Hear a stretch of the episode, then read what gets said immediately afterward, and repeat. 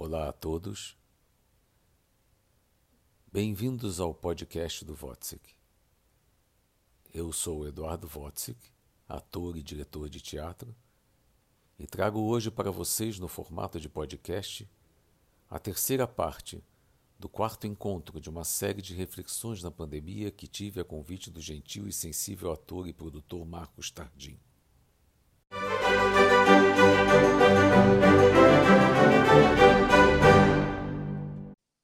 A gente precisa olhar as crianças. A, a, o século XX nos apresentou a maior revolução, a maior revolução do século XX foi a revolução da mulher sem dúvida nenhuma.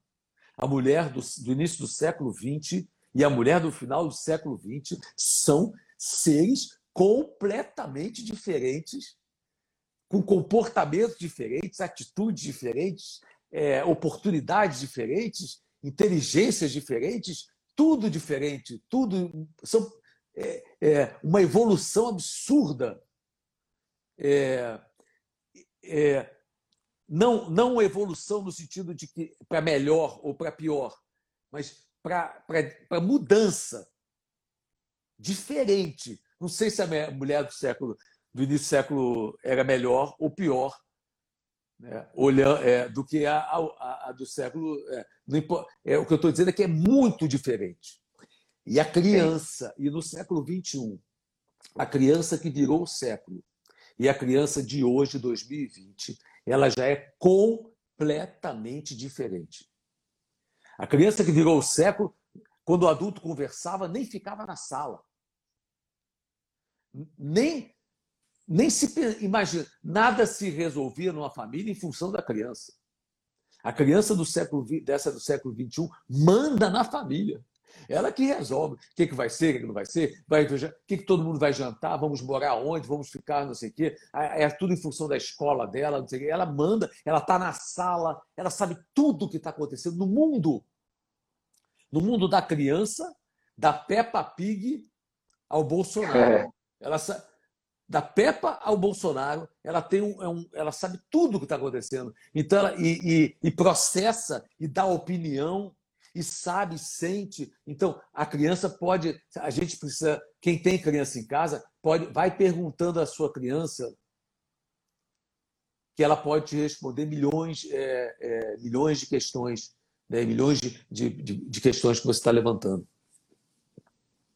Que, que lindo você está falando, porque, de fato, inclusive, se diz que as crianças têm, têm ainda uma conexão com alta, ainda que, que, que até, sei lá, sete anos ainda é, é, presente. E eu, eu, eu, não tenho dúvida de tudo isso que você está dizendo, Eduardo. Eu acho que, que tudo isso está acontecendo por uma grande transformação e uma grande revolução da humanidade. Né? Revolução não no sentido armamentista, mas no sentido humanitário.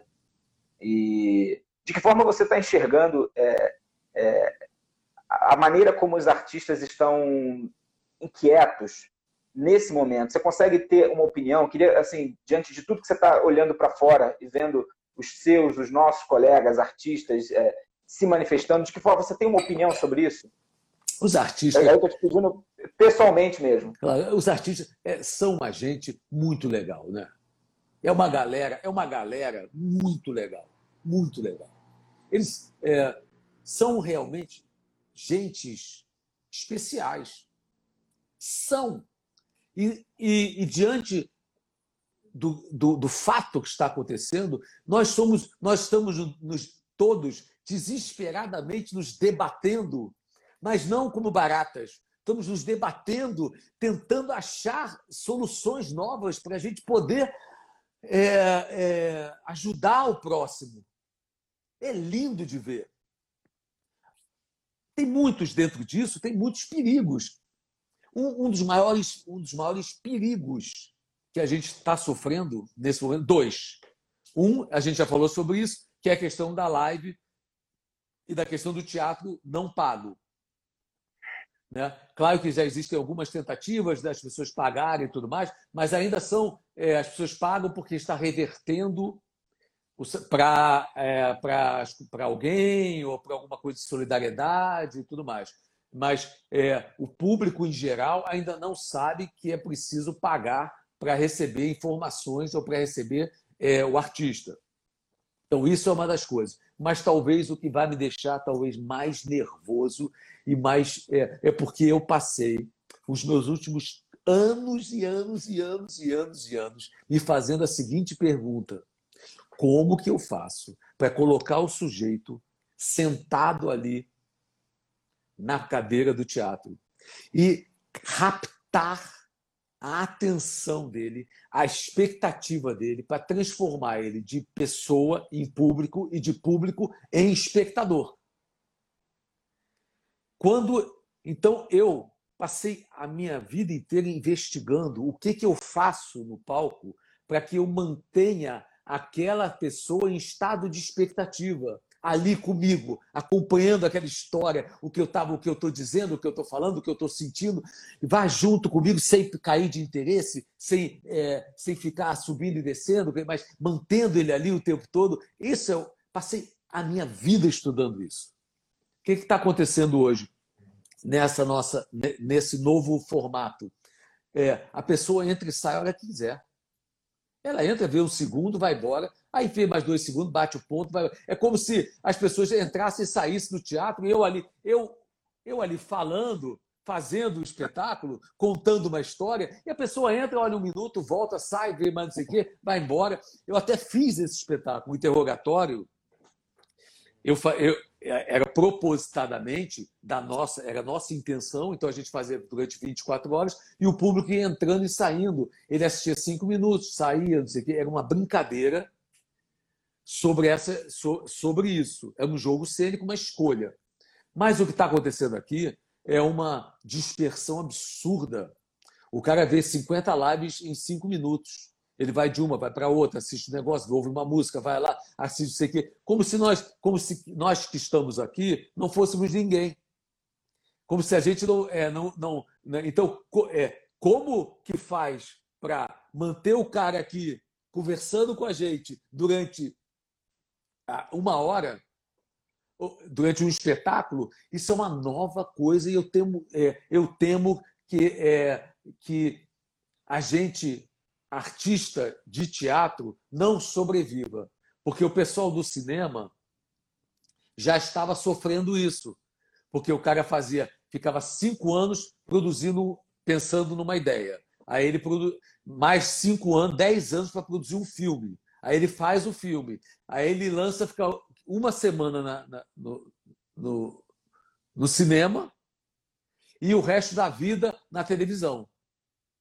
Aí o cara que, vai, que assiste o filme do artista, do cineasta, que pensou durante 10 anos sobre aquilo, ele é, coloca dois minutos, ei, peraí, vai, vai beber água.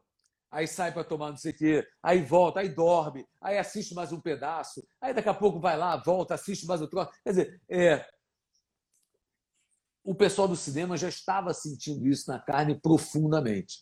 Nós do teatro é, ainda tínhamos isso resguardado, resguardado essa capacidade de, de buscar. Então, para mim, isso é muito. Eu não sei se está claro o que eu estou dizendo, porque é uma, tá claro. é uma coisa muito louca esse negócio do cara poder é, entrar e sair aqui, é, em um minuto ele entra, sai, não sei o quê. Ele, ainda mais se ele não está pagando, aquele negócio, né? o cara não está pagando, ele entra e sai e está nem aí. É, e nós viramos e o, o, o, problema disso é que nós viramos é, reféns e vítimas e viramos é, objetos na mão do consumidor.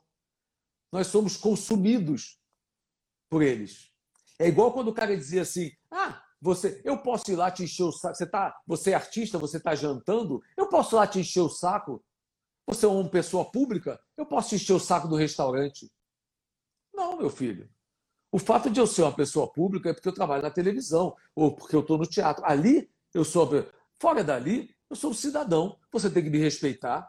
Ah, não, mas eu posso. Aí as pessoas confundem, começam a usar você como se você fosse um objeto de consumo delas.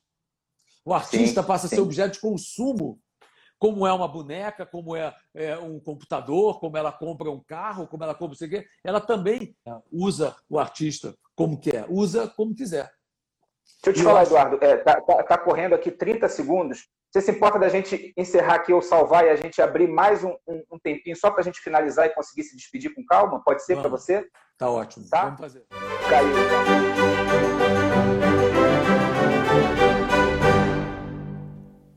Essa foi a terceira parte do nosso quarto encontro nessa série de reflexões na pandemia e espero que sirva, que lhe seja útil nesse momento de desamparo e isolamento. Não deixem de assistir a quarta parte que vai a seguir. E compartilhem e deixem seus comentários no Instagram, arroba Votzik. Como se fala mesmo? W-O-T-Z-I-K.